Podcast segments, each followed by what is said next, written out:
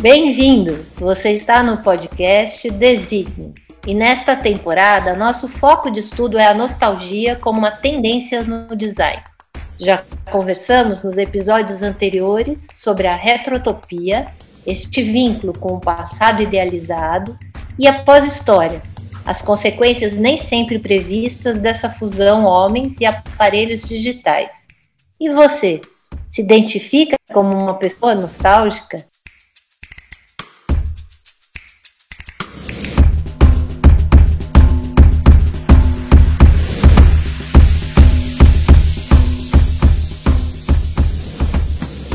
Para aprofundar a prosa desses conceitos polêmicos e instigantes, hoje temos um entrevistado para lá de querido.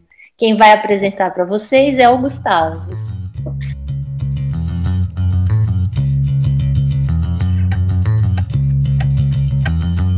O Cláudio é o nosso primeiro convidado aqui nessa primeira temporada do Desígnio e, e ele é uma figura muito interessante que vem encerrar toda essa nossa discussão que surgiu desse primeiro episódio. Cláudio ele é professor né, de design à Universidade Estadual de Minas Gerais, da pós-graduação da PUC de Minas também, e diretor da Volts Design, que é um dos escritórios de design mais tradicionais de Belo Horizonte, de Minas Gerais, e é coordenador de comunicação do Polo do Audiovisual da Zona da Mata de Minas Gerais. Ele é um designer, ele é um pensador, ele é um filósofo do, do, design e a presença dele aqui é interessante porque ele tem um amor muito especial ao passado e realiza inovações nessa relação entre design, memória e tipografia. Falei tudo, Cláudio? É, se apresenta um pouquinho, fala um pouquinho de você para a gente.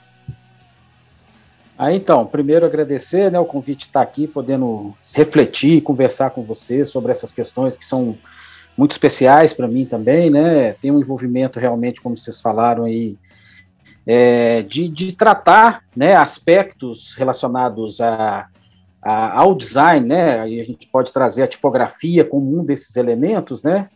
É, e aí, o, na verdade, reconectar com uma história original, né, brasileira, assim, né? Pensar que é, a história da comunicação do Brasil, ela nasce aqui né, na, na experiência de Ouro Preto e Mariana, que é uma cidade, são aqui, né, as cidades históricas de Minas Gerais, né, considerada aqui como, né, esse berço da, da, da experiência urbana brasileira, né, é, e aí eu tive a oportunidade de fazer vários projetos de design nesse, em Ouro Preto e Mariana, né, e, e aí acabou que quando, né, eu resolvi fazer esse mestrado dentro da escola de design, é, eu já dava aula lá, né, durante um período, e acabei conseguindo unir um pensamento, né, de como que algumas ferramentas do design, né, principalmente o design da informação, né, é, como é que a gente poderia utilizar essas ferramentas do design para é, ajudar a construir é, memórias, né, ajudar a construir, resgatar histórias,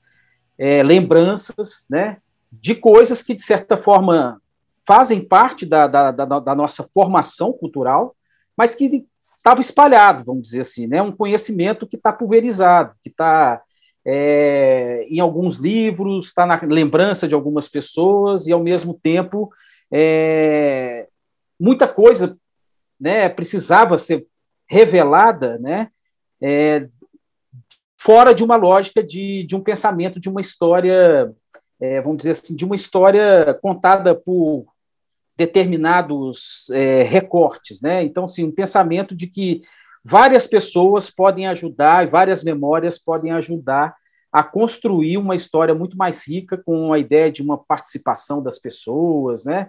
É, então, enfim, é um pouco disso tudo, mistura tecnologia da informação com memória e com design. Né? Eu acho que talvez esse possa ser o ponto de partida, e não sei se, se é por esse caminho que a gente vai seguir.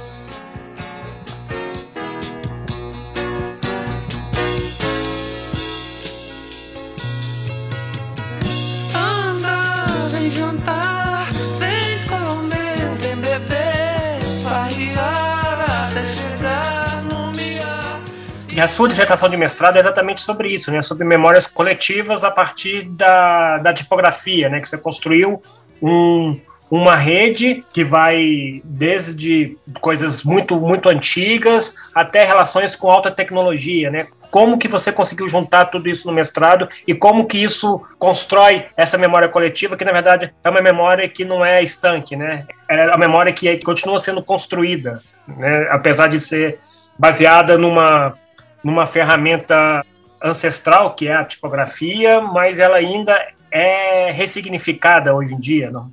teoricamente, né? Sim, pois é. É muito interessante imaginar que uma das formas de linguagem, né, dos seres humanos se comunicarem, né, desde a evolução, né, dessa evolução da forma dos, das pessoas manifestarem, né, pensamento, conhecimento. Então, se a gente parte lá das, né, da, das pinturas supérstires, depois vai lá para é, para escrita cuneiforme, enfim, até chegar na tipografia, né, no qual Gutenberg lá na Alemanha, né, ele, ele evoluiu uma tecnologia que já era desenvolvida pelos chineses, né, é, a partir de cerâmica, né, de, de alguns, é, de matrizes de cerâmica que os chineses usavam lá nos, sei lá, no ano, nos anos 1000, em 1400, mas o, o Gutenberg conseguiu utilizar o chumbo para fazer com que as letras fossem intercambiáveis, né, e outra grande evolução que ele fez, na verdade, foi é, a, a, questão da, da prensa tipográfica, que permitiu né, reproduzir isso em série. Então, isso foi uma, um marco né, de, de mudança, de, de disseminação da, da, da, informação muito significativo. E se a gente for pensar de, de 1400 até a nossa realidade aqui no Brasil, né, o Brasil sendo uma colônia portuguesa, a gente foi um dos últimos países da América Latina a ter é, a possibilidade de, de, de, transmitir informação, de produzir as suas próprias informações. A coroa portuguesa não permitia que a, a, a, né, os arraiais e os lugares da colônia controlados pela, pela corte portuguesa não era possível acontecer isso aqui no Brasil. E aí a gente tem essa história, eu descobri essa história, né? Assim, isso que eu estou contando aqui já faz parte da pesquisa, que me, me criou uma, um desejo muito grande de, de ir além, né, de querer entender como que isso aconteceu aqui, né, aqui na, na cidade de Ouro Preto. Eu sou aqui de Belo Horizonte, né, é, moro aqui, na verdade, nasci em Araguari, em Triângulo Mineiro, mas moro em Belo Horizonte desde de menino. É, e a gente tem aqui do lado, 100 quilômetros, né, um, a origem da história da comunicação do Brasil, que é muito peculiar, porque ela nasce de forma clandestina a partir de algumas pessoas, principalmente um padre, o padre Viegas, que vai pegar e vai começar a construir as próprias ferramentas e vai começar a imprimir de forma clandestina, né? E Ouro Preto passa, num determinado momento, a ser um dos lugares que mais, é, depois que a coroa portuguesa permitiu, quando, depois de 1808 que eles vieram para cá, eles permitiram, né? E Ouro Preto passa a ser esse lugar de difusão de informação absurdo, assim, de todos os segmentos né, pensando desde a, da, das ideias lá religiosas até as ideias é, da, é, revolucionárias lá dos inconfidentes, né, enfim. E aí isso me despertou uma coisa muito interessante no sentido assim de é, como que a tipografia, né, é, nessa ideia de transmitir informação, né, é, ela é uma tecnologia que permanece até hoje, né? Então eu tive a oportunidade também de ter acesso a uma prensa tipográfica de um, de um, um mestre tipógrafo do Vale do Jequitinhonha, né? E o fato de eu ter, é, ter comprado essa prensa tipográfica, que ele trabalhou por mais de 70 anos lá na cidade de Jequitinhonha, né, no Vale do Jequitinhonha aqui, é, eu acabei é, assumindo esse legado de continuar dando vida a, a, essa. Eu assumi um compromisso com o seu seu Sebastião Bento da Paixão, de que eu não deixaria essa prensa parada, né? E aí, como a prensa que eu comprei dele era uma prensa muito estragada, muito, né, assim, já pelo tempo, né, ele trabalhou nela por mais de 70 anos, e, e ele não conseguia dar manutenção, porque começou a ser uma tecnologia em desuso, apesar de ser uma tecnologia em uso até hoje, né? E acabou que com isso eu, como a prensa estava muito estragada e eu trabalho com é, profissionalmente, né, na Volts, como o Gustavo apresentou, a gente desenvolve aplicativos, aplicações interativas para museus, né, uma parte do nosso trabalho aqui é nesse sentido. É, eu tive a oportunidade de, de, fazer com que essa prensa tipográfica se tornasse uma interface, né, que eu, eu né, é, utilizei um raciocínio de que a partir do momento que é, eu conseguia imprimir, usar a prensa para imprimir fisicamente um papel a gente construiu um sistema que, ao mesmo tempo, eu conseguia acionar um vídeo que estava no computador. Porque a prensa ela já não servia mais como prensa tipográfica, porque ela estava muito estragada. E isso acabou me disparando uma, uma, uma, uma possibilidade, que é a possibilidade que eu venho trabalhando no campo acadêmico, no campo da pesquisa, no campo profissional também, de como que a gente pode juntar né, é, histórias que fazem parte da nossa origem cultural, né, e como que a gente pode juntar com, é, com tecnologias emergentes, né, com as tecnologias da informação, com as tecnologias de interação e com tudo isso que a gente tem disponível hoje, né, só que antes disso, eu precisava entender essa história. E aí que entra o design também, né? É, nessa ideia de criar um mapeamento, né? De entender aonde que a tipografia no seu uso prático ainda, né, como forma tradicional de transmitir informação, aonde que a tipografia ela ainda existia aqui em Minas Gerais. Né? E aí que nasce essa metodologia que eu desenvolvi no mestrado, que eu acabei trazendo para outras é, formas de atuação, né? que é usar a ideia de mapear, utilizando o design da informação, né, para resgatar essa história. Porque a partir do momento que a gente resgata e dá visibilidade para essa história, a gente fortalece é, a continuidade. Né? Então, a partir do momento que isso que eu estou fazendo isoladamente aqui em Belo Horizonte, lá em Ouro Preto, a partir do momento que eu consigo mostrar isso para pessoas que também estão fazendo outras formas de, de utilização dessa tecnologia que é né, de, de muito tempo, a gente começa a fortalecer e fazer com que isso vive, fique vivo, né? É, e que a coisa é, passa a, passe a existir para aquelas pessoas que nunca ouviram falar, né? E que nunca tiveram acesso e comecem a entender isso como um dispositivo, né? Um dispositivo tanto para se chegar em histórias, como eu contei um pouco da história do passado aqui, né? Como que através do dispositivo a gente chega em memórias, a gente chega em história, a gente utiliza a tecnologia, né? E o design, de certa forma, está transversal é, por trás disso tudo aí. Enfim, não sei se consegui resumir aqui, acho que até extrapolei um pouco, mas vamos lá. Não, trabalho incrível, incrível.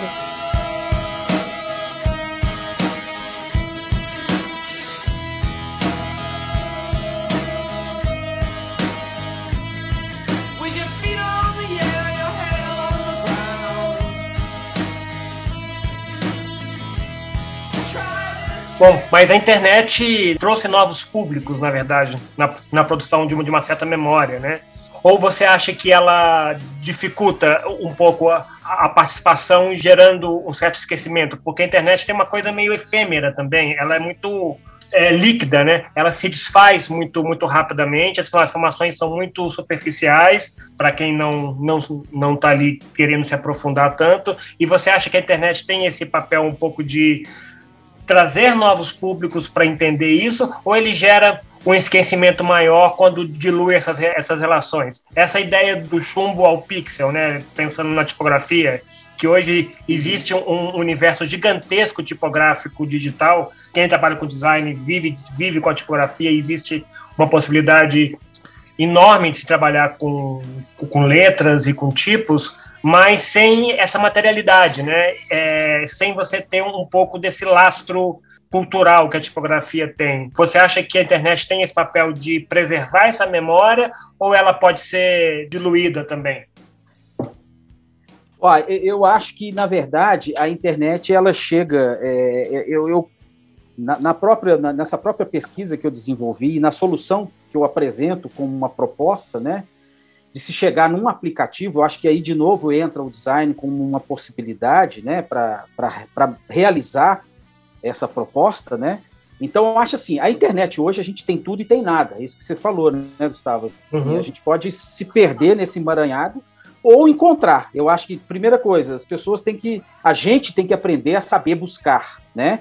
E se a gente, enquanto designer, cria ferramentas e aplicativos e experiências que contribuam para isso, né? É, essa que é a minha proposta. A minha proposta era desenvolver um aplicativo, né?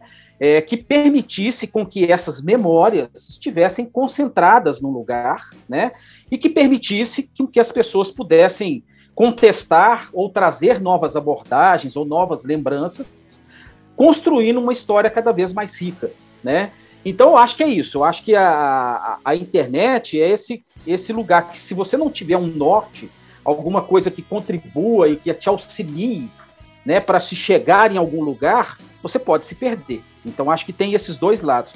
Agora, eu acredito cada vez mais né, que a gente tem que pensar sempre numa, numa, numa, numa forma de se relacionar, é, podemos chamar assim de híbrida. Né? Então, é, se a gente traz, por exemplo, a experiência do, do que, que é uma oficina tipográfica, se a gente vai lá para o campo do, da, da, do chumbo, da materialidade, que você precisa estar tá num lugar onde você tem máquinas, tem esses tipos de chumbo, né? E você precisa de alguém que transmita esse conhecimento, né? Porque hoje em dia você tem até livros que te explicam como imprimir, mas é uma tecnologia que foi sendo evoluída, né? E que está na, tá na, tá na, no, no fazer, está na memória dos mestres e das mestras, né? Então, assim, o lugar da oficina tipográfica, e isso eu consegui resgatar na pesquisa, né? É esse lugar do encontro. É o lugar aonde a memória ela aflora pelo fazer. Né? Então, quando você vai lá numa oficina tipográfica e um mestre tipógrafo te ensina a como compor a letra, a como é, criar uma composição, a como enramar aquilo, a como colocar isso na máquina, a como colocar uma tinta, vão surgindo histórias incríveis. Quando você vê, você está você tá dentro de um, de um universo cultural, de um, de um, um, um universo incrível ali pela transmissão do conhecimento e pelas histórias que vão surgindo. E nem sempre isso acontece, vamos dizer assim, só numa lógica de uma ferramenta digital. Então, eu, eu acredito muito nessa possibilidade de criar uma interação né, da experiência presencial, né, que possa ir para o campo digital né, é, com essa potência né, que, que, que aconteceu, desses momentos únicos que acontecem é, quando a gente tem essas relações físicas, presenciais, esses encontros, no caso específico aqui, que uma oficina tipográfica permite.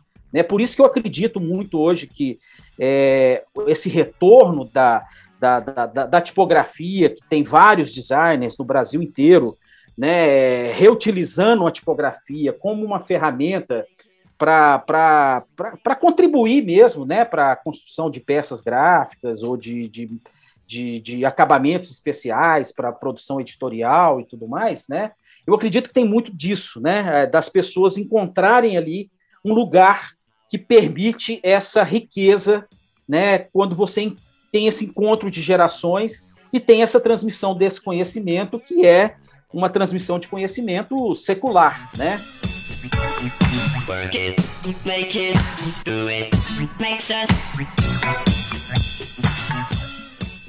Eu queria, eu queria aproveitar exatamente isso que você está falando, do encontro, né? Uhum. Na verdade, para mim, vem muito essa questão do, do afeto, né? Que, que só essa presença humana passa, né? Quer dizer, por mais que a gente tenha uma imensidão de informação na internet, falta esse calor, né? Uhum. Um pouquinho essa, essa discussão sobre o conceito de memorável. Né? O memorável ele é uma vida que brota de, desses afetos, não é? Uhum. Como que você pensa isso? Ah, eu, eu, eu, acho que essa ideia do memorável, eu acho que ela está ligada a várias coisas, né? Por exemplo, até trazendo aqui, foi muito legal essa proposta que vocês trouxeram, né? De estar tá fazendo um, um, uma playlist, né? De, de músicas, né? Que, que, que a gente possa trazer músicas que, que remetam a gente a uma experiência afetiva, a uma experiência única, né? Como que aquela música nos faz lembrar de alguma coisa, como que um cheiro nos faz lembrar de alguma coisa, né? Como que é, um livro, um objeto. Então, acho que essa ideia do memorável é muito interessante, é, porque, na verdade, as coisas estão todas aí, mas é exatamente essa relação que a gente estabelece com todos esses sentidos e com todos esses objetos e com todas essas materialidades que o próprio design construiu, mas é a relação que a gente cria com, com essas coisas, né? E isso que eu acho que faz com que as coisas se tornem memoráveis, né? Que elas virem dispositivos também que permitam a gente acessar é, aqueles, aquelas coisas que estão na, na nosso, no, no, nosso imaginário, mas que às vezes estão guardadinhas ali, que precisa de um dispositivo dessa para ativar isso na gente. Né? Eu acho que um pouco nesse sentido, Adriano.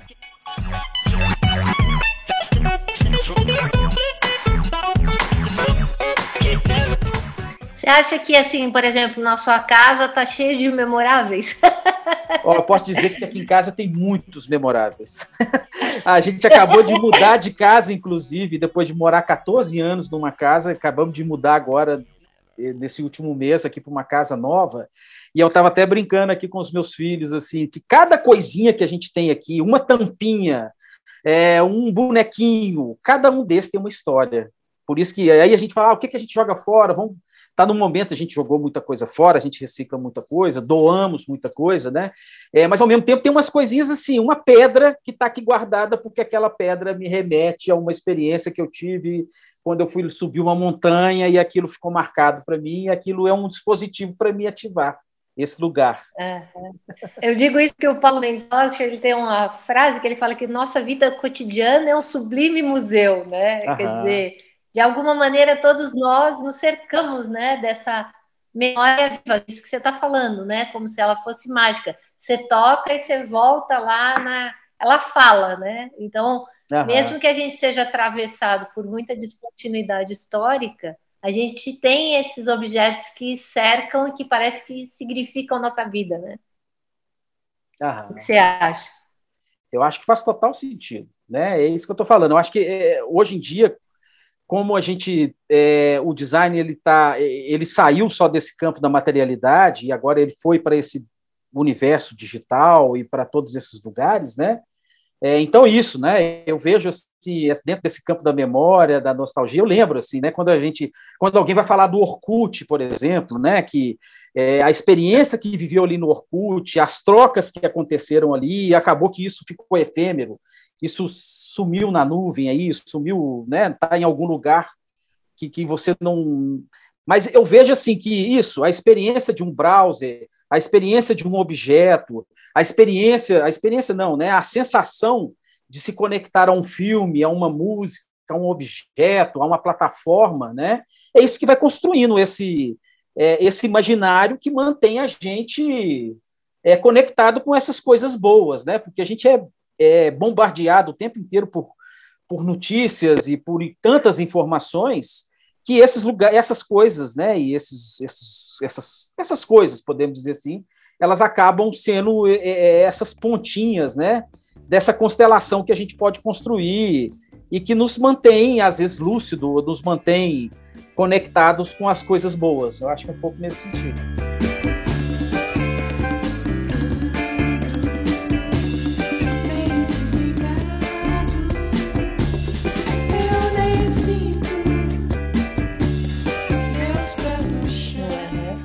Muito legal.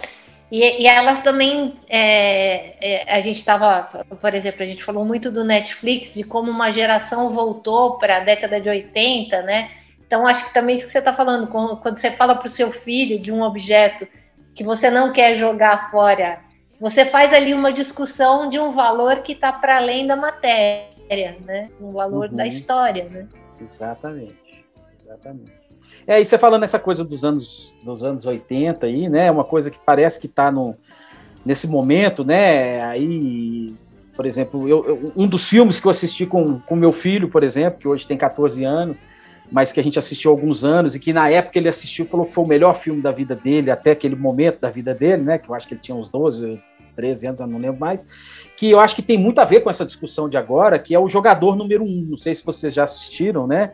É, uhum que é esse filme do Spielberg, né, que traz já de uma forma muito clara, né, o que vai ser. Esse filme é um filme acho que tem uns três anos, né, de que foi lançado, mas que já traz essa discussão do que seria o metaverso, né, é, mas ele é todo é, todo o universo que está ali, né, dentro desse filme, é um universo de memória, é um universo de nostalgia, é um universo das coisas dos anos 80, dos filmes, né, tem, é, ele é todo referenciado em filmes que já, que já aconteceram.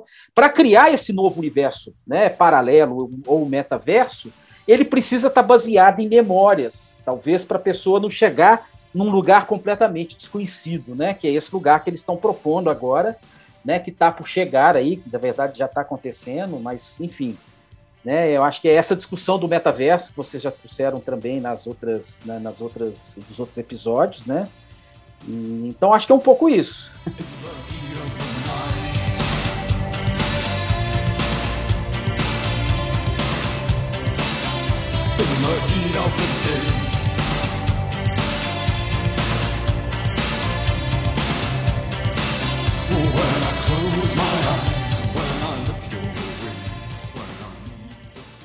É, você falou de metaverso, né, da tecnologia, tecnologia como repositório para essas pra de difusão dessas memórias, tal. Como que você acha que vai ser o futuro da, da memória com essa profusão de, de metaverso, isso virando uma uma realidade cada vez mais. Na verdade, já é uma realidade há muito tempo, só que agora isso está ficando de uma forma um pouco mais institucionalizada. Como que você enxerga esse futuro da memória daqui para frente? Pois é, eu acho que essa é uma discussão fundamental, assim, né? Que se a gente for pensar assim, nesses lugares que eram considerados os lugares de memória, os museus, por exemplo, né? Como é que os museus estão dando conta de, de lidar com, com, com essas novas tecnologias, com essa nova realidade do mundo digital, né? Como é que a arte digital entra para dentro desse espaço do museu, com toda essa discussão agora de NFT, essa nova lógica, tanto de né, do, do, do, campo da, da produção né, de conhecimento, da produção artística, quanto da, da lógica de da gente acessar isso, né? É, eu fico pensando assim que é um, um mundo completamente novo para todo mundo se adaptar. Agora, o que eu acho muito interessante nessa coisa de pensar o futuro da memória, eu acho que a gente, né, se a gente for pensar o que, que o Google e todas essas grandes plataformas, fazem com a memória que a gente ajuda eles a construírem nas lógicas das redes sociais, na, na busca que a gente faz, nos algoritmos que estão mapeando tudo que a gente está fazendo e eles vão construindo essa memória da gente sem a gente saber, mas que a gente não tem acesso, né? Eu acho que o grande lugar, talvez, pensando até no próprio Flusser, que vocês já trouxeram aí como é, como né, pensador para trazer essa discussão crítica de como lidar com essas novas realidades tecnológicas, né? É de pensar assim que a gente precisa saber muito bem como transitar nesse universo digital, né? Pensando de como que a gente vai deixar os nossos rastros, né? O que que a gente quer deixar como rastro digital, né? E ao mesmo tempo a gente saber usar as ferramentas para contribuir a gente para construir a memória que a gente quer ter, né? E que a gente quer transmitir. Então, acho que existe um, vamos dizer assim, uma, uma, acho que a partir do momento que a gente tem consciência disso, né, a gente pode usar essas ferramentas a nosso favor, contribuindo para com eles, de certa forma, que a partir do momento que você está usando a ferramenta, você está contribuindo com essa memória infinita que eles estão construindo, né? Mas ao mesmo tempo, é, o que eu estou querendo dizer, por exemplo, no Facebook a gente tem lá as ferramentas de, de arquivar, né? Como tem no, no Instagram, por exemplo, né? É, então, como é que a gente nessa lógica vertical das coisas que somem, né, na, na, navegação das redes sociais aí, como é que eu vou acumulando um conhecimento dessa experiência efêmera, gigantesca desse tanto de conteúdo, né? Então, eu acho que é aquela ideia, assim, a gente tirar essa ideia de que existe alguém que vai fazer essa curadoria para a gente, seja a inteligência artificial ou os profissionais da curadoria, mas a ideia de que cada um, né, se o Paulo Mendes da Rocha, como a Adriana falou, traz essa ideia de cada um de se cada um de nós somos um museu particular, eu acho que cada um de nós também tem que se tornar um curador daquilo que nos interessa e daquilo que a gente quer transmitir. Então, acredito que o futuro da memória está nas nossas próprias mãos, né? É, então, assim, eu fico pensando assim, é, tudo que eu, eu, eu, gerei de informação nesses últimos 20 anos trabalhando, né? Tem coisa que eu não consigo acessar mais, porque é, o meu computador atual não acessa determinadas mídias que eu tinha feito há 15 anos atrás. Eu tenho que guardar a máquina que, que, que acessa aquele, aquela interface mais antiga, seja lá o. É, não, não, é o pendrive, não, é, me ajuda a lembrar aí, Gustavo, aquele que tinha 250 megabytes, Disque. como é que chama? Hã? Zip Disk. É, zip disk, né? Ou o próprio CD, né? Os computadores de hoje não, não acessam CD, hum. né? Como é que a gente acessa CD? Como é que a gente acessa DVD? Como é que a gente acessa disquete? É, como é que a gente acessa, acessa esse zip disco? Jazz Drive, Jazz Drive. Jazz Drive, é. Eu tenho arquivos aqui que estão só no Jazz Drive. Como é que eu acesso isso? Então eu tenho que guardar as máquinas, né, é, para conseguir acessar essas, é, é, essa memória, né? Então, eu acho que isso é uma, é uma ação individual. Né? Então, assim, é, e é muito curioso, porque eu vejo assim, essa nova geração, é, que já está com, tá com um dispositivo poderoso na mão, que são os dispositivos móveis, que você já constrói um conteúdo gigantesco, você já é, escolhe o que você quer ver e você vai produzindo e guardando ali também. Só que ninguém, eu acho que nem todo mundo ainda tem essa consciência né, do valor disso que a gente pode é, guardar e da, um trabalho de curadoria, né? Aquilo que pode ser descartado, aquilo que pode ser guardado, aquilo que pode ser arquivado, aquilo que pode ser mostrado, né? Eu acho que é uma, eu acho que isso é uma consciência que a gente tinha que construir.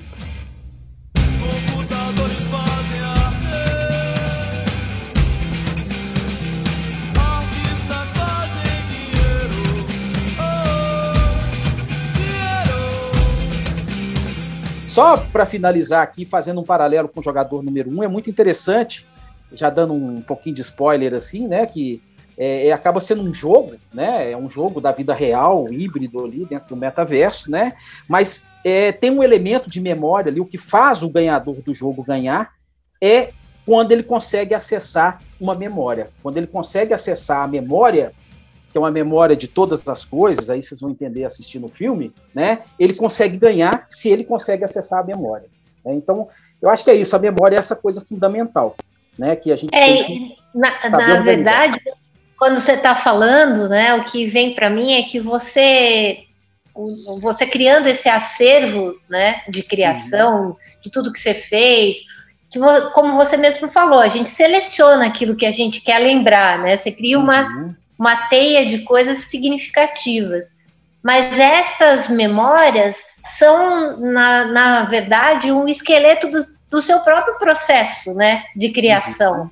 É quase uhum. que a sua vitalidade, né? Quase que o, o que faz você pulsar, né? O que conta a sua história. Acho uhum. que nesse sentido é, é muito interessante a gente discutir o papel da, da educação para o uso dessas novas tecnologias, no sentido de como é que você cria seus próprios acervos também no celular, né? Quer dizer, uhum. o descartável está mais na postura da pessoa em relação àquilo do que efetivamente na ferramenta, né? Sim. Quer dizer, é descartável porque a pessoa não guarda, mas se ela guardar, ela pode gerar o seu próprio acervo. Exatamente. E é isso, Adriano, eu acho que é, você falou tudo para mim. Eu acho que é uma educação, né? Porque quando a gente é, disponibiliza uma ferramenta poderosa dessa para um jovem aí de 14, né, 13 anos, até menos hoje em dia, né? É, como é que você vai usar isso? Né? Como é que você usa essa quantidade de ferramenta, né? É, para o seu próprio benefício, né? Então, assim, todos os riscos que estão em jogo nesse sentido, né? mas ao mesmo tempo, tudo isso que você vai organizar para você, né, que possa ser útil mais na frente, ou que possa simplesmente ser esse lugar para ir deixando esse rastro da sua vida digital, que na verdade não necessariamente é um espelho da vida real, né? E aí eu acho que também, já até pegando o gancho aqui, que vocês trouxeram um livro muito legal aí, que é o da do pluriverso, né? Esse conceito do pluriverso, né? De que é pensar assim, é, ações, né? É, como que é, é essa conexão com esse, com esse, com esse conhecimento todo que está disponível hoje para todo mundo, né? É, para todo mundo, entre aspas, né? Não é todo mundo que tem acesso ainda, né?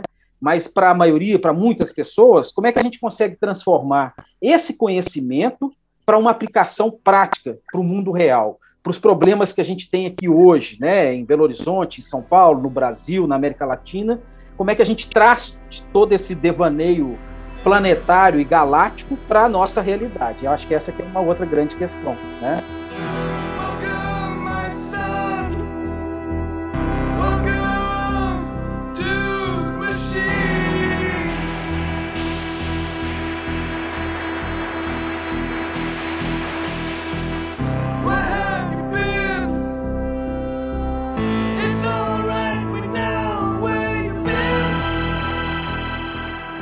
Muito legal. Muito legal mesmo. Você sabe que passou a conversa assim, parece que foi no instante, né? Tô aqui tão atenta a tudo que você está falando, assim, a, anotando que passou em um, um tempinho, assim, vontade de falar muito mais, né? Mas eu acho que o que você podia dar, né, é dica, já que a gente está falando de educação, dica de uhum. leitura, né? O que, que as pessoas precisam ler para fazer esse processo educativo, para ir criando seus próprios legados de memória e criativos. O que, que você recomendaria aí de leitura? Ah, então, olha só, Adriana, isso é muito interessante, né? Nesse campo mesmo da memória digital, da, da, da dessa coisa da, é, de como que a gente pode é, ter uma educação digital, né? Eu vejo que ainda são, são pensamentos que ainda estão em construção, né? Mas eu, eu, eu, eu gosto muito de partir da ideia, que porque a gente não falou tanto aqui, mas talvez seja o momento agora, que na verdade é a ideia da rede. Né? Então, quando a gente está falando de internet, de metaverso, de encontro dentro de uma oficina tipográfica, nós estamos falando de encontro de pessoas. Né? E aí, eu gostei, talvez a primeira referência, que na verdade foi uma, uma, uma leitura que foi fundamental para toda essa pesquisa que eu fiz e continuo fazendo, né, é o livro que se chama Redes, uma introdução às dinâmicas da conectividade e da auto-organização que é de um escritor de Belo Horizonte, que eu só fui descobrir depois, tive a oportunidade de fazer um curso com ele, um workshop com ele aqui em Belo Horizonte. Ele mora hoje numa comunidade na Bahia, se eu não me engano, mas esse livro dele é muito interessante, que ele vai trazer de uma forma muito clara e didática, né? É, tem vários autores que, inclusive, eu pesquisei, que vão tratar do que, que seria esse conceito de rede, né? Não só a rede tecnológica, mas da lógica da rede como um todo, né? Mas o Cássio Martinho foi o autor e por coincidência de Belo Horizonte aqui, é, que me trouxe essa visão muito clara, né, de como que assim a gente compreender as nossas relações pessoais, né, elas são fundamentais para a gente se organizar, inclusive se organizar de uma forma autônoma, né, sem depender da macroestrutura, né? Claro que a gente é afetado pela macroestrutura, pela macropolítica, né? Mas a gente entender que a rede pode ser uma ferramenta que proporciona a gente se manter vivo, né? Pegando até as referências à própria natureza, ele vai buscar lá conceitos é, relacionados ao pensamento do Maturana, né? Então, como é que a lógica das redes, como que a natureza se auto-organiza e como que a gente pode se auto-organizar com uma certa autonomia a partir das nossas relações pessoais, dessas relações afetivas, das relações pessoais, das relações familiares, das relações profissionais. Então, para mim, essa para mim é um ponto chave, assim, né? Porque para a gente sobreviver nesse mundo, a gente tem que se relacionar com pessoas, né? Então, esse primeiro livro que se chama Redes do Cássio Martim, né? E aí indo para o campo da, da, da, do, da memória coletiva, né? Então, estou falando aqui uma sugestão de um livro sobre o conceito de rede, né? Que eu acho que para mim ele é a base de tudo. E aí pegando essa ideia da rede para a construção de memória coletiva, né?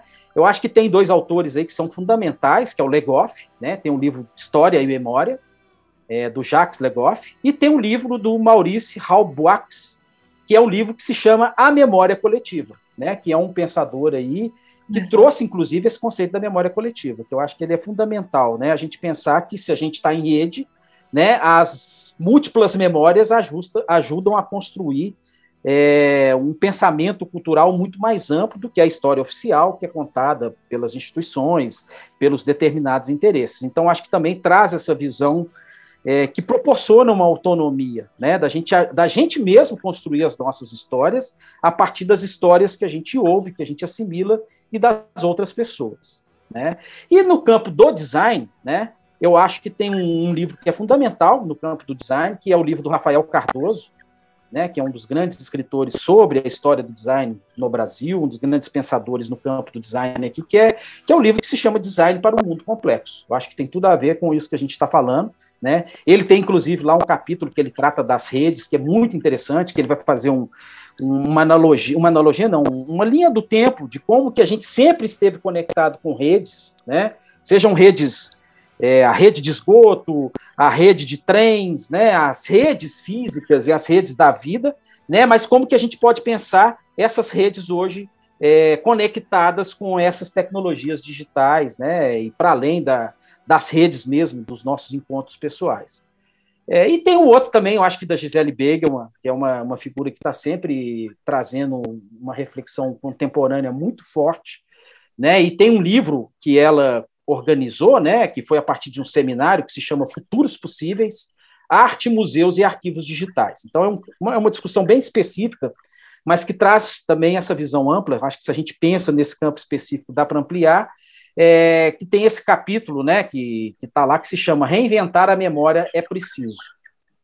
Então, acho que Não, tem, recomendaria vários outros, mas acho que esse já é uma boa leitura, todos esses. Não, incrível, já deu uma biblioteca para a gente falar sobre memória por uns muitos anos. Exatamente. Então, vou terminar com a última, com a última sugestão, que eu acho que assim.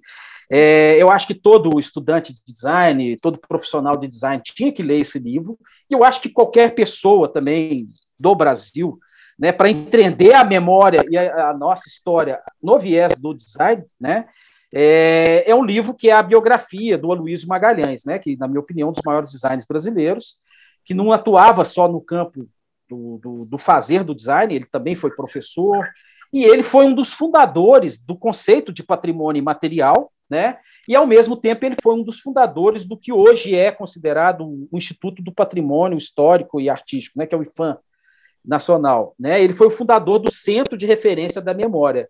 Ele foi uma das primeiras pessoas, quando ele atuou também no campo das políticas públicas, né? É, ele foi uma das primeiras pessoas a conseguir é, fazer com que essa história, a representação visual da história brasileira, fosse guardada. Então, essas pinturas de Debré, as pinturas dos, dos, dos, viajantes que vieram ao Brasil, né? Se a gente tem acesso a isso, a gente tem que agradecer esse grande designer, né? Que é o Aloysio Magalhães, que atuou em todos esses campos do design, desde o campo experimental, no campo de ter construído marcas que fazem parte do nosso imaginário hoje, né, Petrobras, as grandes marcas, Banco Central, né, coisas que fazem parte da nossa vida hoje, né, é, no campo institucional. Então, o Aloysio é um designer que conseguiu transitar nesse pluriverso, podemos terminar assim, né? No, e eu acho que, uhum. acho que essa é uma leitura obrigatória, que se chama A Herança do Olhar, o design de Aloysio Magalhães, que foi escrito pelo João de Souza Leite e pelo Felipe Taborda. Muito bom, nossa, incrível. É, muito obrigada, viu, Cláudio? Acho que você fechou com chave de ouro a nossa temporada nostálgica. O que você acha, Gustavo? Foi ótimo, foi ótimo. É um, é um fechamento mesmo para a gente entender essa conexão do, né, de como o passado pode ser ressignificado e, e, e, como construir um futuro, né? Na verdade, é aquela ideia que a gente trouxe no segundo episódio, episódio da ideia de protopia, né? De como que a gente pode é, imaginar um futuro a partir das nossas ações e, e da construção do hoje, né? Eu acho que essa discussão do Cláudio é muito pertinente em relação a isso, porque o passado não pode ser ignorado, né? Mas ao mesmo tempo não pode ser idealizado como volta para aquela ideia do, da, da distopia, do, da, da retrotopia, né? Mas acho que foi incrível, acho que encerrou bem essa primeira temporada nossa. Hora que já abriu para a próxima temporada do. Pluriverso, é. né? Pensando em criar essa, esse presente que a gente quer viver mesmo. A gente já está abrindo para a próxima temporada do Pluriverso. Foi perfeito. Muito obrigada, viu? Pode voltar sempre que você quiser. Maravilha. Eu que agradeço aí, foi e parabéns pela iniciativa de vocês aí. Eu acho que a gente, o design é esse lugar que permite tanto fazer quanto é necessário a gente refletir e conseguir atuar no mundo real com essas ferramentas todas que o design proporciona. Um abraço. Tchau, gente. Obrigado. Até, até a segunda temporada, né, Adriano? Até. até lá. Eu tô te explicando pra te confundir. Eu tô te confundindo pra te esclarecer. Tô iluminado pra poder cegar. Tô ficando cego pra poder guiar. Eu tô te explicando pra te confundir. Eu pra te esclarecer. Eu tô iluminado pra poder cegar, tô ficando cego pra poder guiar. Eu tô te explicando pra te confundir, eu tô te confundindo pra te esclarecer. Eu tô iluminado pra poder cegar e tô ficando cego pra poder guiar.